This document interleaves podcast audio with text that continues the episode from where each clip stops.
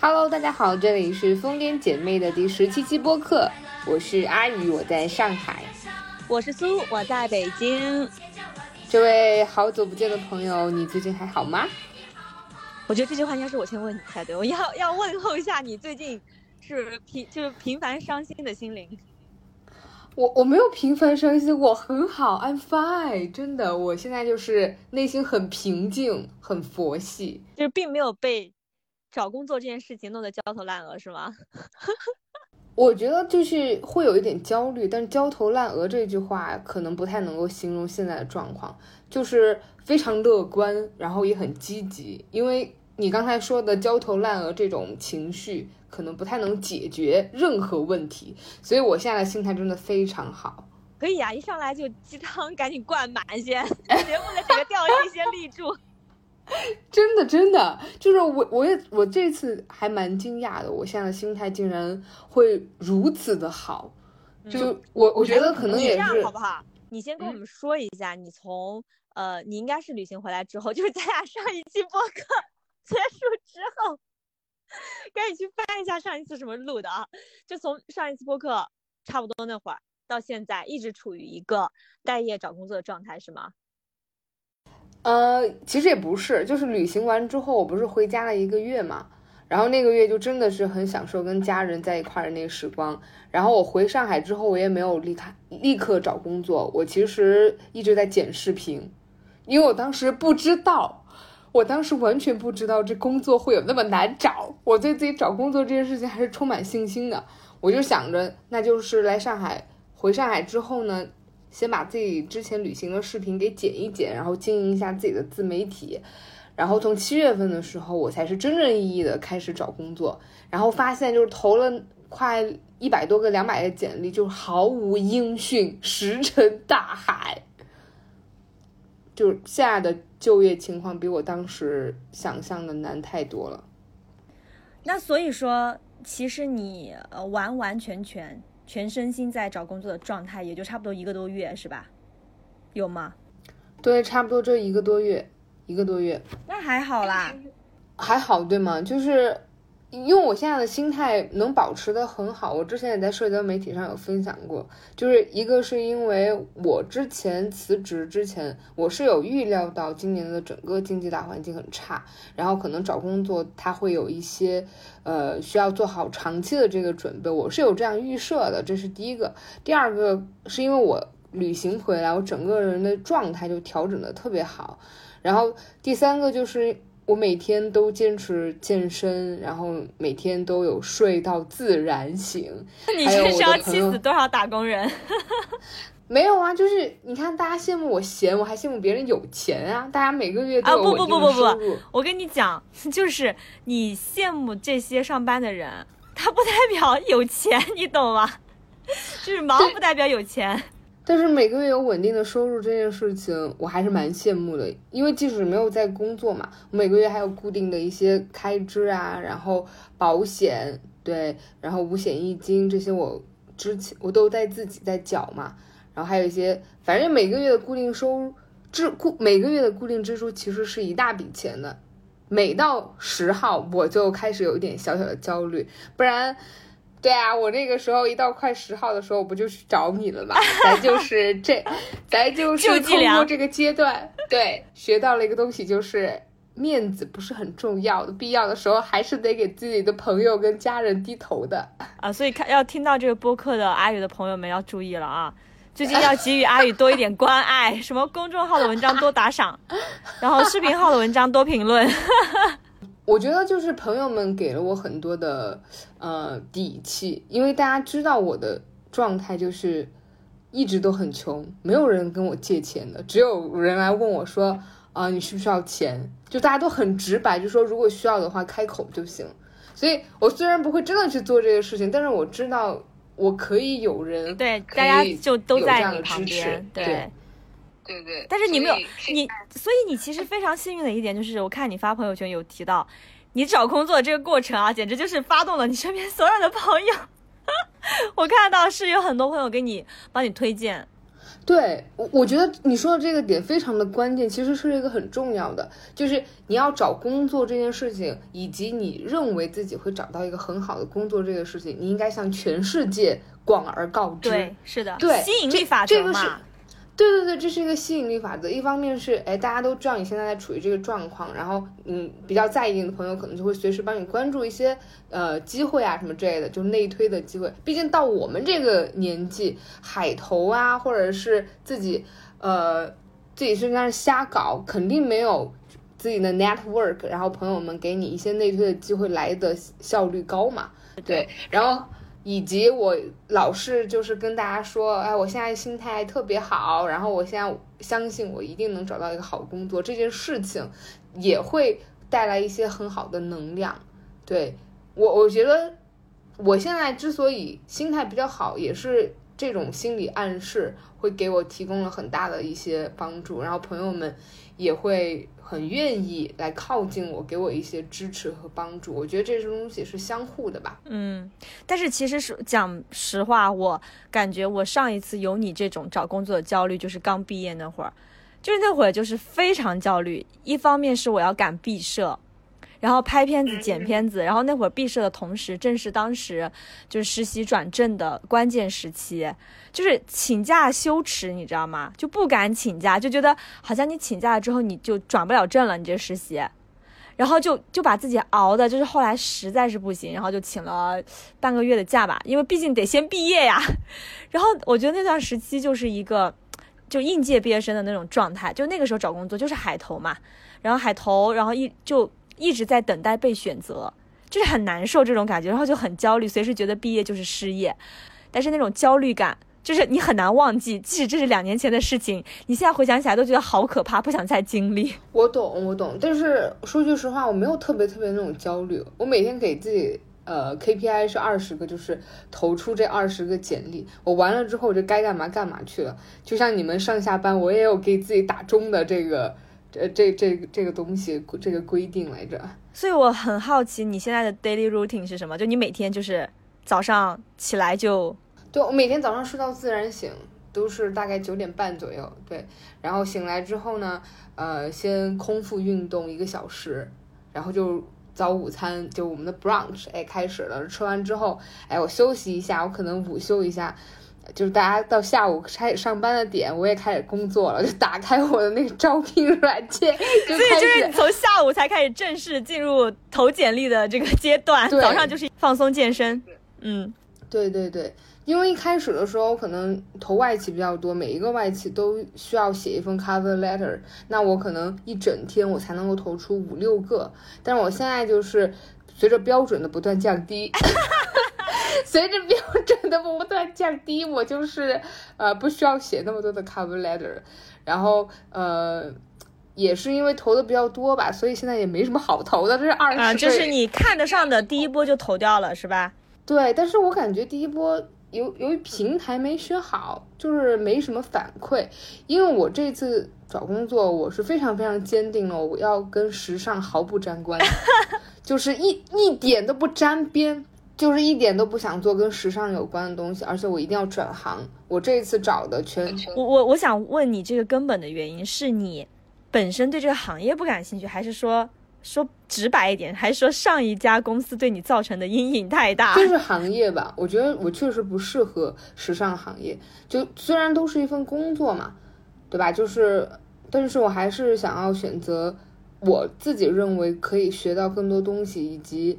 更有潜力的行业，所以我现在就是完全大转行，去找的都是那种像新能源啊、光伏呀，然后半导体行业。但是因为从时尚行业突然想要转到这些，呃，算算是制造业行业的，那其实我的机会比较少。对，那我也得做好这样的心理准备。但是我我已经坚定了，哎，不去广告公司，然后不去公关公司。不去会产公司，然后不跟时尚挨边，彻底远离文艺圈了吗？倒真不文艺，就是你真的在时尚圈待过，你发现它就是一个巨大的泡沫。对我，我的个人，我尊重那些就是比较 fresh，哎，很很 hype，然后那种工作那种状态，那种很光鲜的东西，但是它其实我觉得它真的不太合适我的性格，我更想要去踏实的做一些事情，对，就就就不价值任何一个行业或怎么样，我只是觉得跟我个人的匹配跟期待，三十岁的我会想要找一些更有潜力和稳定的行业，对，嗯，你反复 Q 到稳定这个词儿，因为为什么呢？因为我我很 confused，我去面试哈，就是像这种传统行业这种制造业，他们对我最大的担忧就是他们觉得我不稳定。而且他看过我的履历，简历太花了。做过，对，知道我做过那么多的事情，在不同的行业里面跳来跳去，然后上一个行业还是时尚行业。他们最担心的就是，觉得我可能干两天，觉得这个行业太枯燥了，然后呃，不如那种时尚行业 to C 端的这个有趣，觉得我干两天就跑了。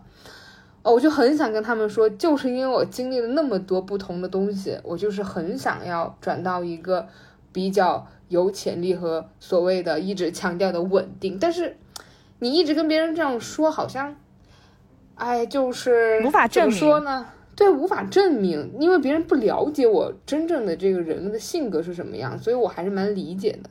我感觉他们是担心我的这个。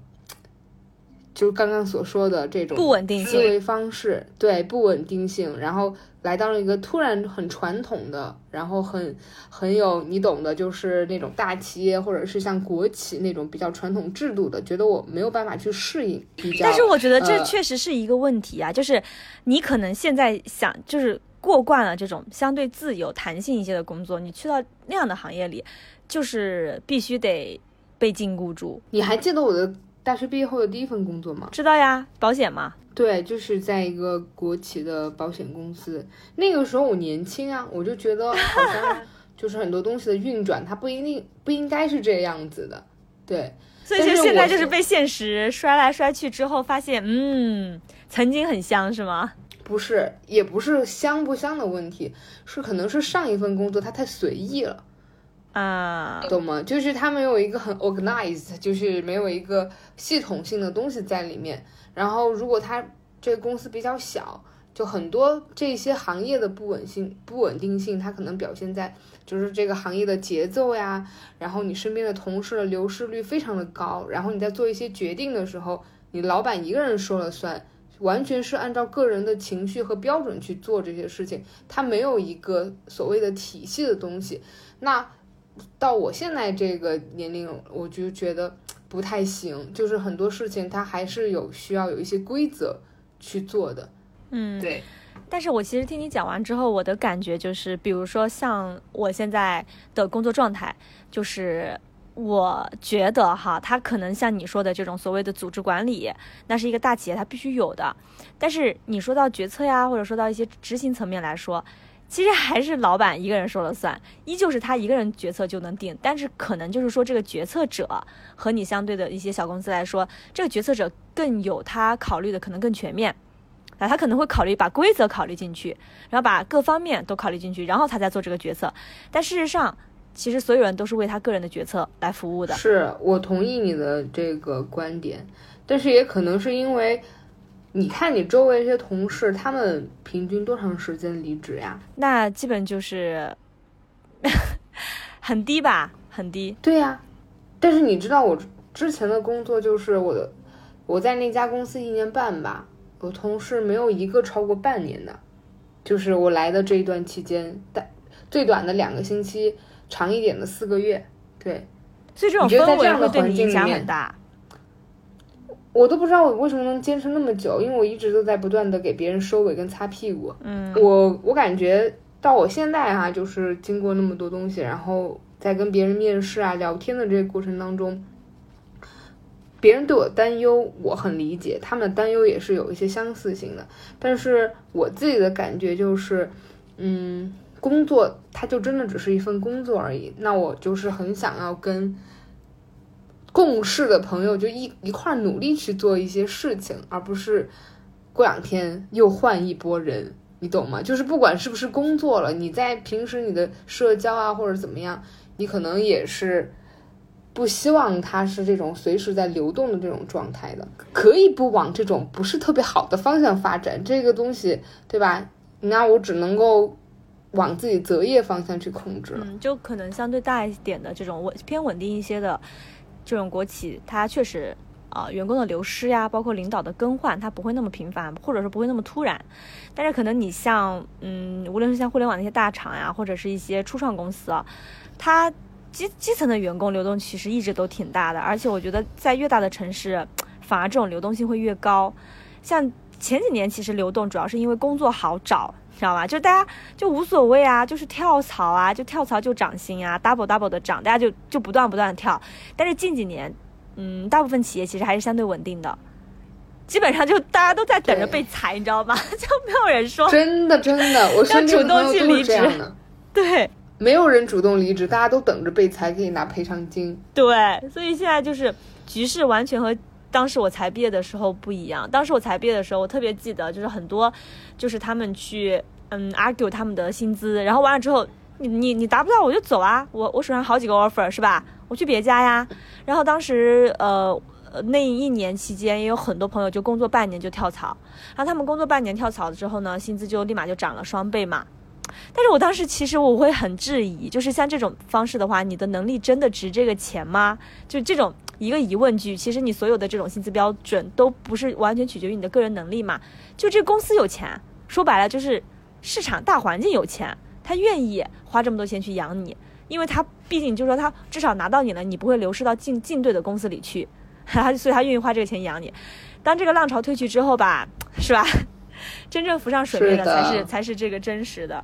所以现在就基本上我认识的朋友当中，没有再也没有像当年那种说，就是跳随时跳槽的了，就都非非常谨慎，非常小心。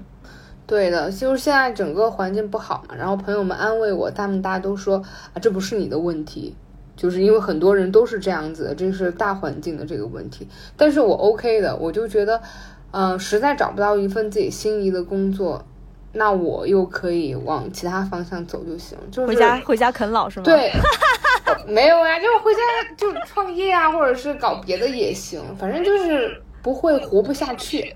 嗯，对，就是，而且我也不会因为找不着工作这件事情，就是随便降低自己的标准，就是找个班随便上了，我觉得也没必要。我还觉得有一个很重要的就是，可能很多人就空窗期嘛，然后大家就呃摆烂，哎，然后每天刷手机，我就觉得这件事情就对我来说。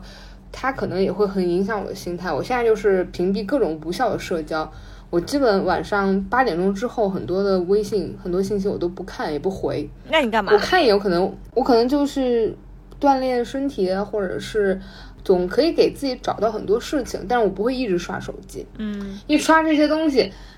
就只会给自己平添烦恼，就远离社交网络，真的可以让你就是那个叫什么来着？就是现在大家在网络上展现的那一面，都是他想让你看到那一面，所以你可可能看到之后就会徒增很多没有必要的烦恼，因为事实根本不是这样。对啊，社交网络不就是一个炫耀自己、贬低他人啊、然后就是传播焦虑的一个地方嘛？对你只要看你自己想看的那部分就行了。对，就是会去找一些比较有学习性、功能性的东西。那我宁愿去看美剧，我还练练有英语听力、英语口语，我也不会去看那个朋友圈大家都在干嘛。我对别人的生活一点兴趣都没有。我是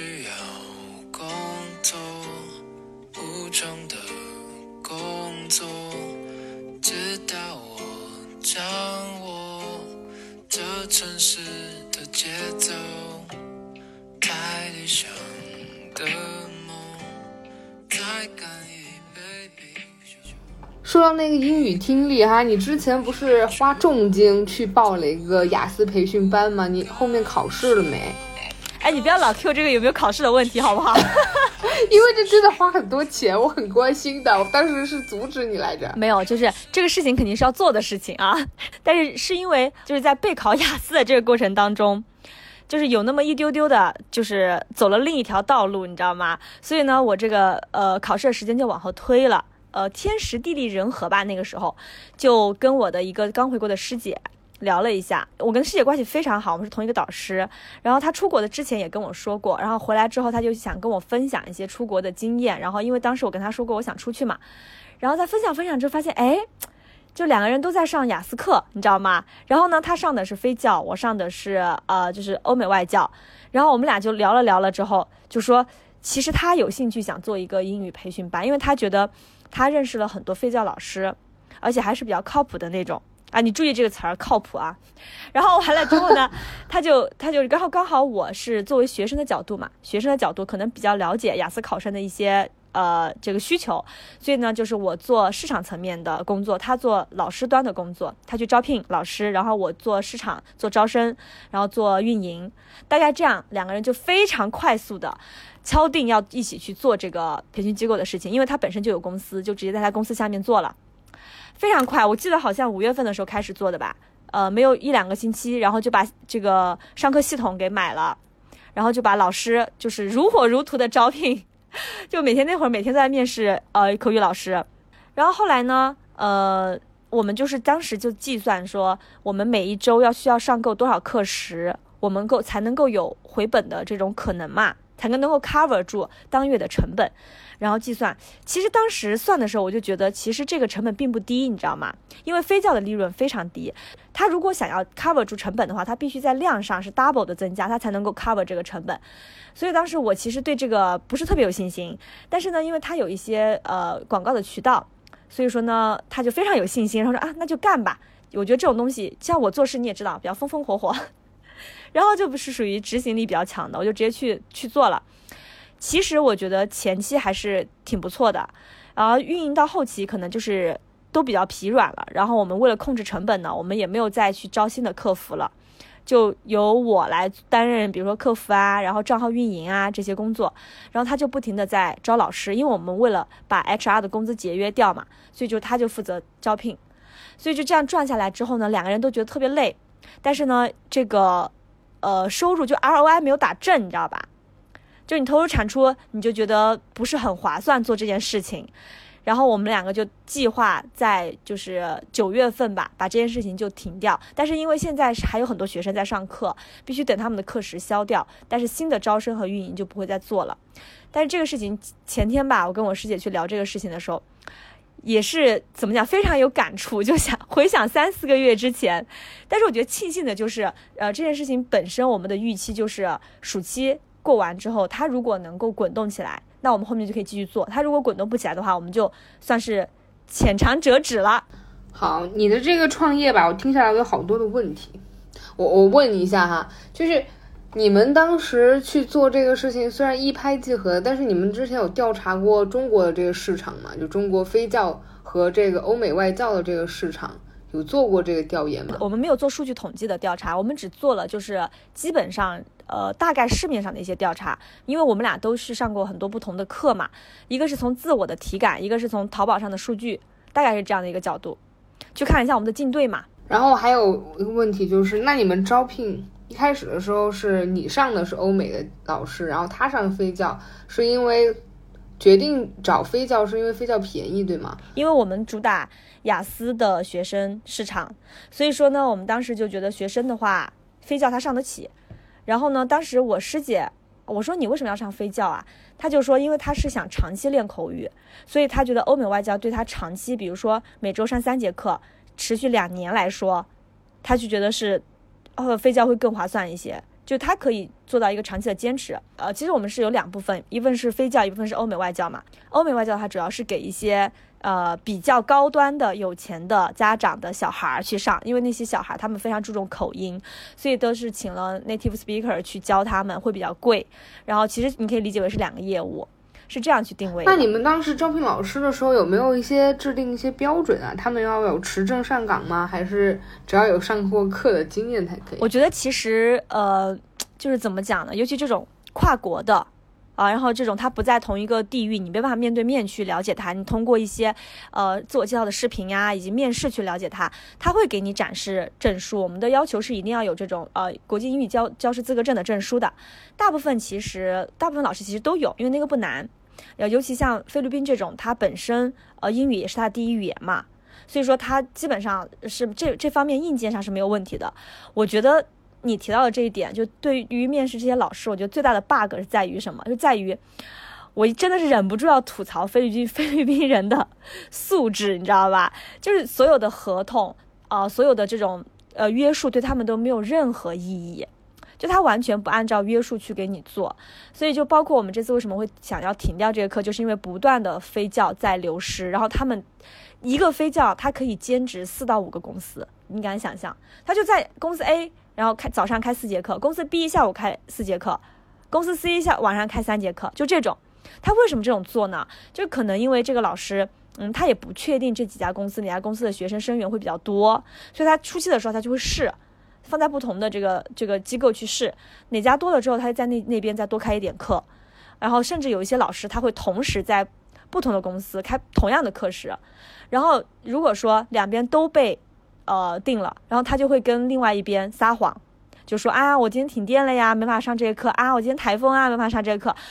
开始的时候，你知道，我很单纯去相信，你知道。后来我们那 HR 告诉我们说，啊，你要知道这些老师很多时候他都说的都不是真话，你知道吧？就连自己非教的 HR 都吐槽，就非常无语，很难管理。我觉得这是，嗯、我觉得非教所有的一个通病，因为我之前看过一些呃非教的一些视频嘛，就很多机构都在吐槽非教这种非常不守信用、没有契约精神。可以理解，因为通常来说，热带的人性格都会比较散漫一点，对。然后由于你们又是远程招聘，没有一个呃，就是很完善的这种管理人的体系，对，所以他们这个样子那就是很常见。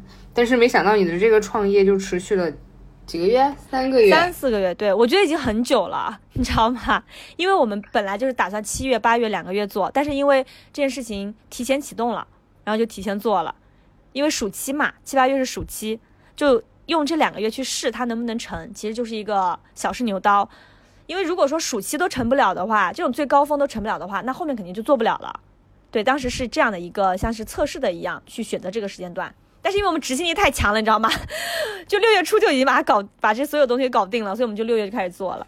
你所以你一个人又做你你一个人又做运营，然后还做客服，后期是这样的，对，前期是我们有在招聘，然后后期是因为，呃，确实想把这个成本 cover 住嘛，算，所以到现在来说，其实我们并没有亏，甚至就是只能说持平吧，嗯。然后我觉得也算是，就是你搭进去了，就是你的时时间和精力嘛。但是你用这个东西的试错成本，其实还是换回来了蛮多经验的。比如说，比如说昨天我跟我师姐吃饭的时候，就聊到说，她呃决定关停这件事情的一个导火索吧，就是他非常非常信任的那个 HR，就是当时一开始说一起弄、一起合创始创始的这几个那个 HR，一声不响就突然离职。然后他离职的时候呢，就是非常情绪化，就是周天就跟你说，我周一就不干了，我从从从明天开始我就从从你们这走了，我就不干了，就非常的情绪化。他他其实这个导火索是因为有很多学生想盯他的课，但是他开的课时很少，因为他可能在别的地方开了，别的公司开了。然后呢，我师姐就一就不停的邀约他嘛，说，哎，你能不能多开一点课呀？很多学生想学你呀。他就觉得我们在 push 他。他可能觉得我来你这里就是想做给 HR 轻松的赚钱，但是吧，最后你还是要让我来讲课。其实讲课比 HR 累多了，你知道吧？HR 你只要面试就好了呀，管理老师就好了呀。所以他可能就有点不爽，然后可能师姐没有洞察洞察到他的这个变化吧，他就突然离职，然后就害我去跟那些订了他的长期课的学生去解释，你知道吗？学生有的也不是很理解嘛，态度也不是很好，然后导致我师姐非常非常沮丧，然后他就说。他都开始怀疑人性了，他他那晚失眠都没有睡着觉，你知道吗？我说那你是太高估人性了。他说，因为他跟这个 HR 这个飞教认识很长时间，认识两年了。他从两年前就开始上这个飞教课，后来呢就撩到要到了私信的方式，就一直保持联系，这个样子的。听起来就是一段虽然时间短，但是充满了很多波折跟故事的创业经历。对，但是我觉得这个东西对我来说没有太大压力，因为首先我嗯，就是他的资金投入也很少嘛。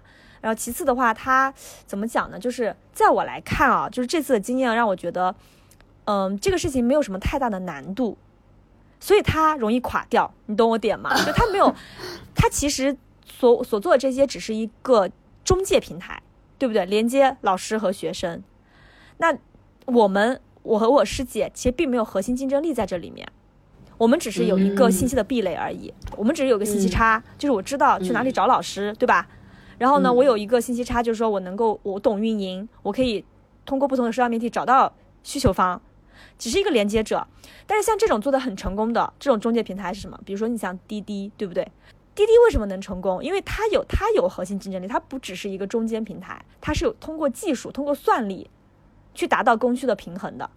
对于我们来说，其实我们都觉得最难的就是老师的流动和学生流动之间的这个 balance，因为你找不到这个平衡点，所以你就失衡。比如说，如果老师太多，然后学生太少，没有课，老师就会流失掉。就是我在你一直开不到课，我肯定要走啊，对不对？那如果说前段时间就是我们学生太多，老师太少，然后学生就抱怨说你老师他开课太少了，我约不到啊。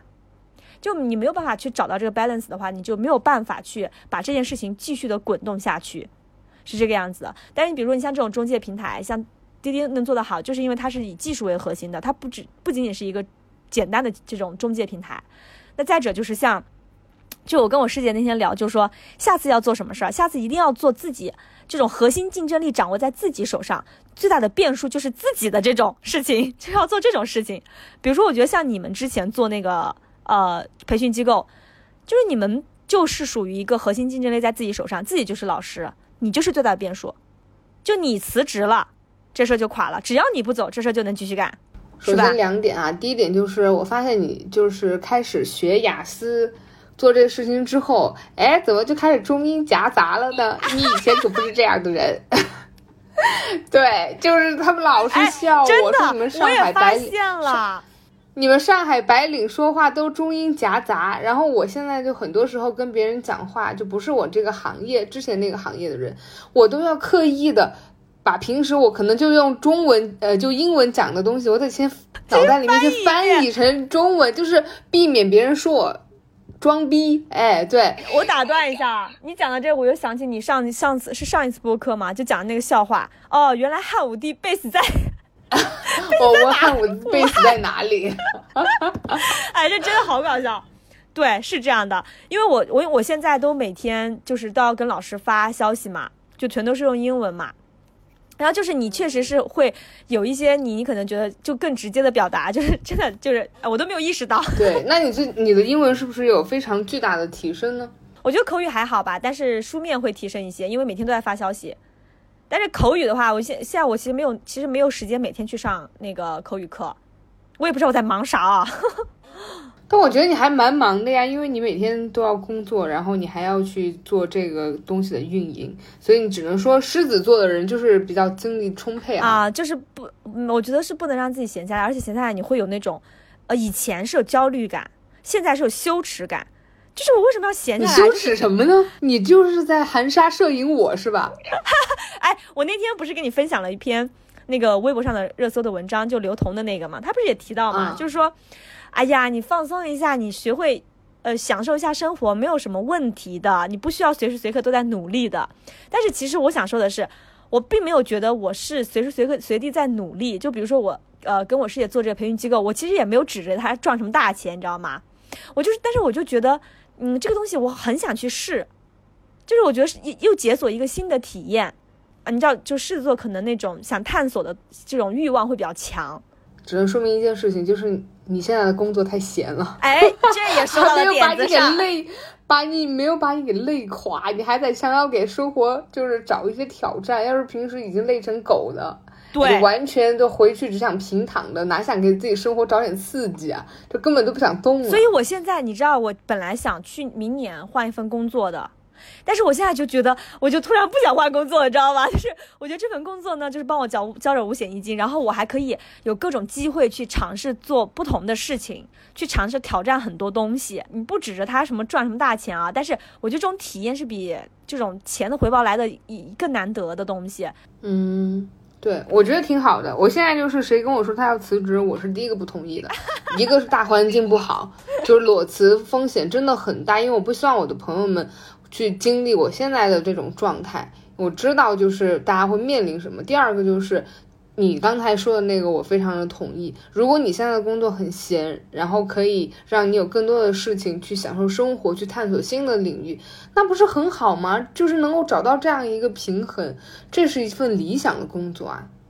不应该去觉得它太无聊，而应该觉得它可以，呃，可以让你有更多的空间去做自己想做的事情。对你之前说到这个，包括我那天跟师姐聊的时候也在说，好了，这个目标已经到一阶段达成了，现在开始想想下一阶段干什么吧。就是因为如果你真的在我这种状态下去，完全百分之百的精力都投入在这份工作，你真的会无聊死。嗯，就是你真的会，就是很颓。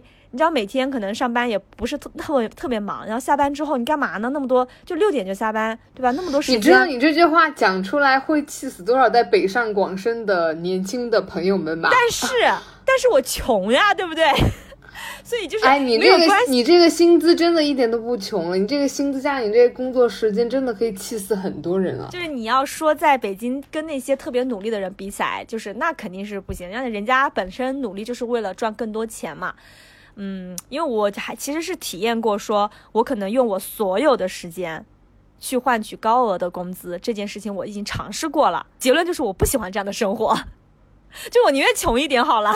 我也体验过用全部的时间去换非常低廉的那工资，哎，我也不想了。我觉得这个东西这没有人喜欢，好吧？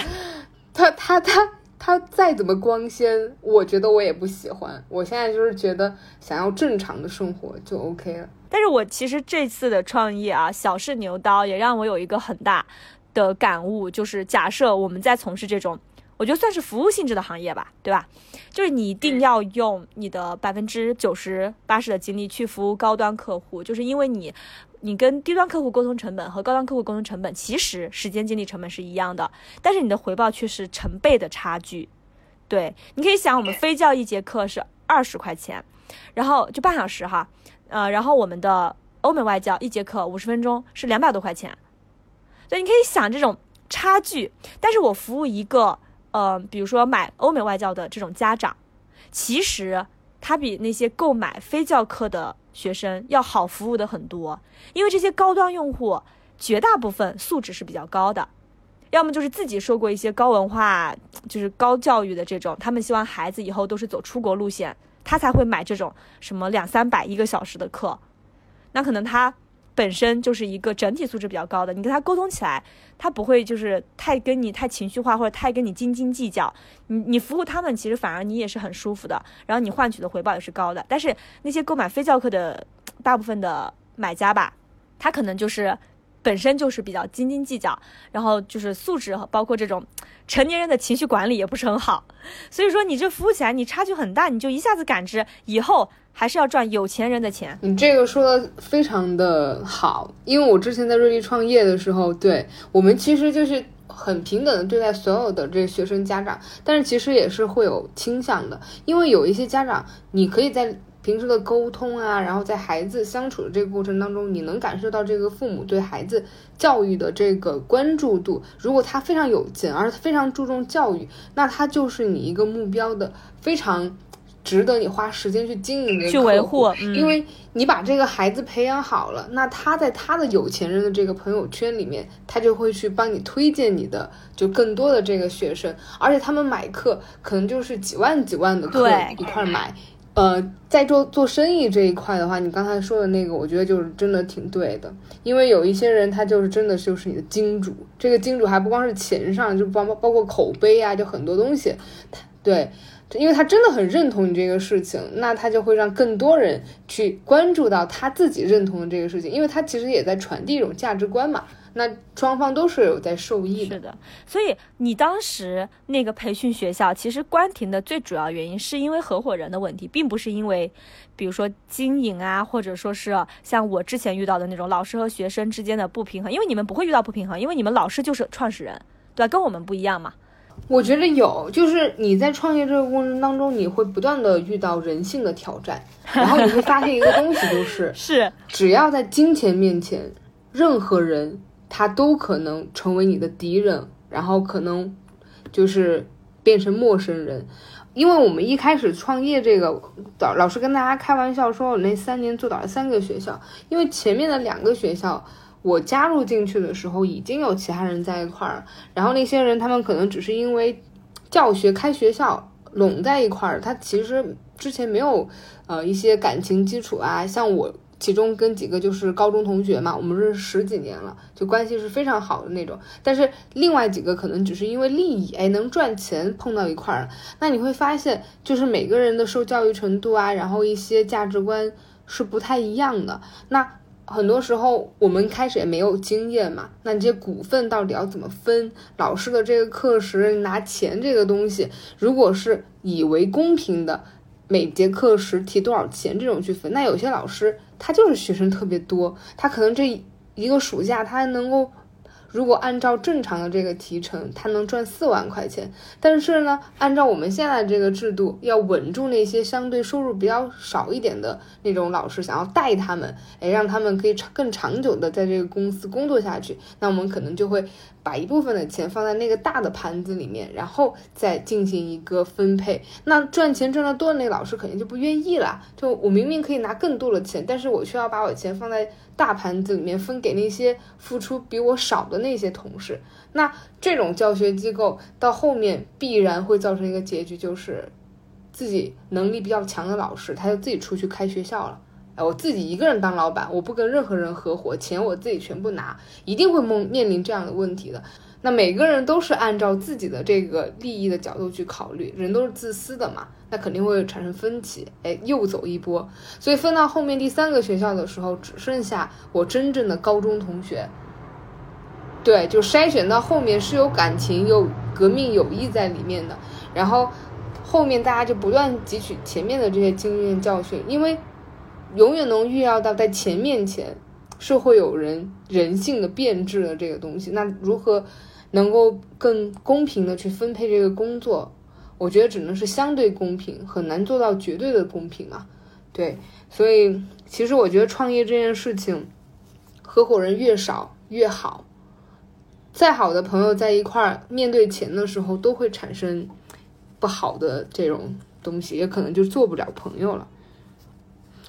对于前两次肯定是钱的问题，但是到最后的话，就最大原因一个就是疫情，一个就是双减政策，对，然后两个加在一块儿，哎，那就是一个团灭。你刚刚讲这个，我也想到，就是虽然你说利益关系它会有很多矛盾，但是我一直觉得利益关系才是最稳定的关系，或者说利益失衡，它可能就会破损。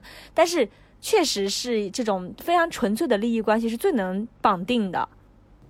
对，你看，一般打工跟老板之间的关系，不就是也是一个最简单的一个利益关系嘛？那如果说我说的就是好朋友之间不要在一块儿创业，也就是因为它不是单纯的利益关系，很多时候又考虑到很多情谊的问题，那很多决策啊什么之类的，就做你这句话放在这里，要以后咱俩一块共事了，你说说，拿出来。但是哎，我这个马上就要转折了，但是我觉得我们两个在一块儿。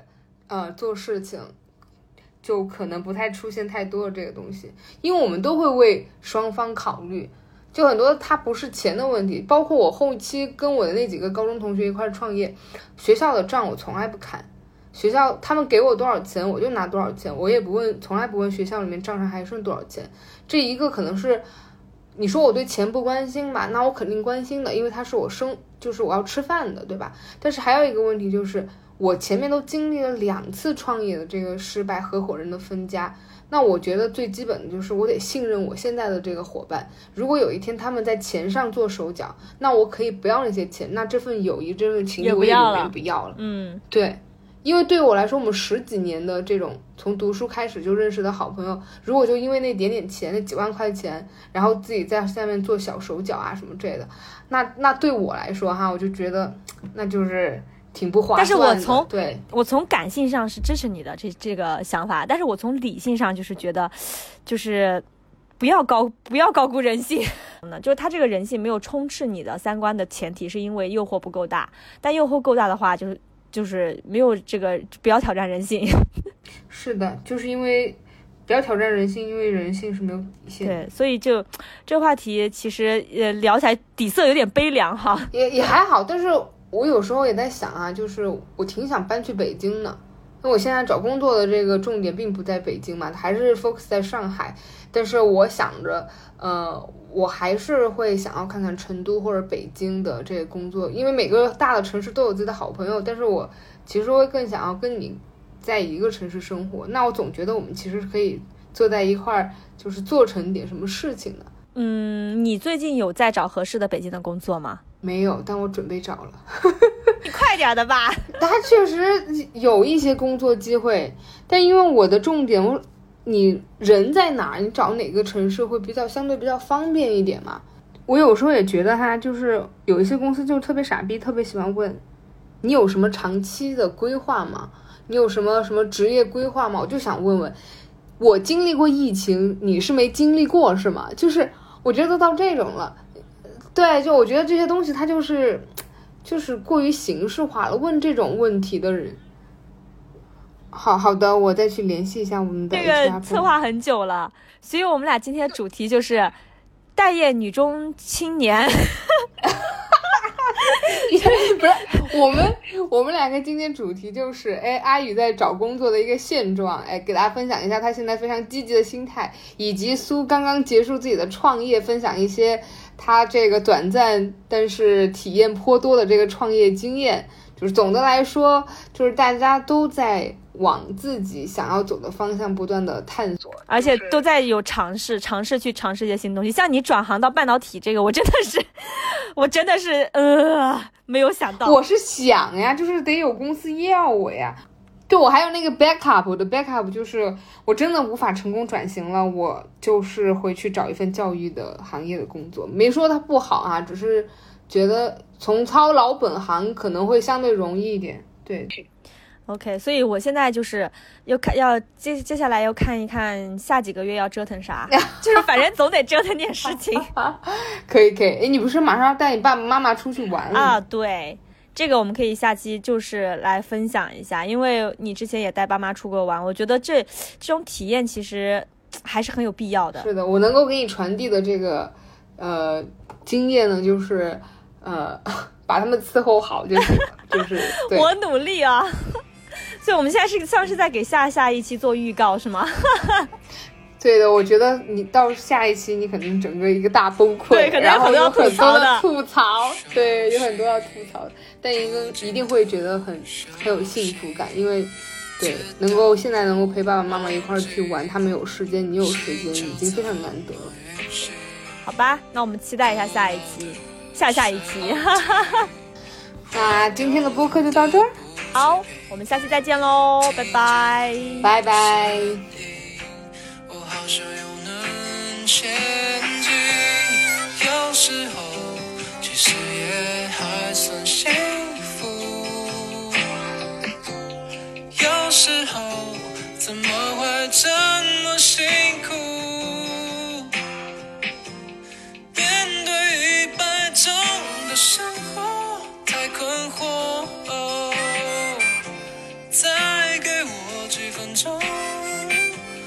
只想躲在你的温柔，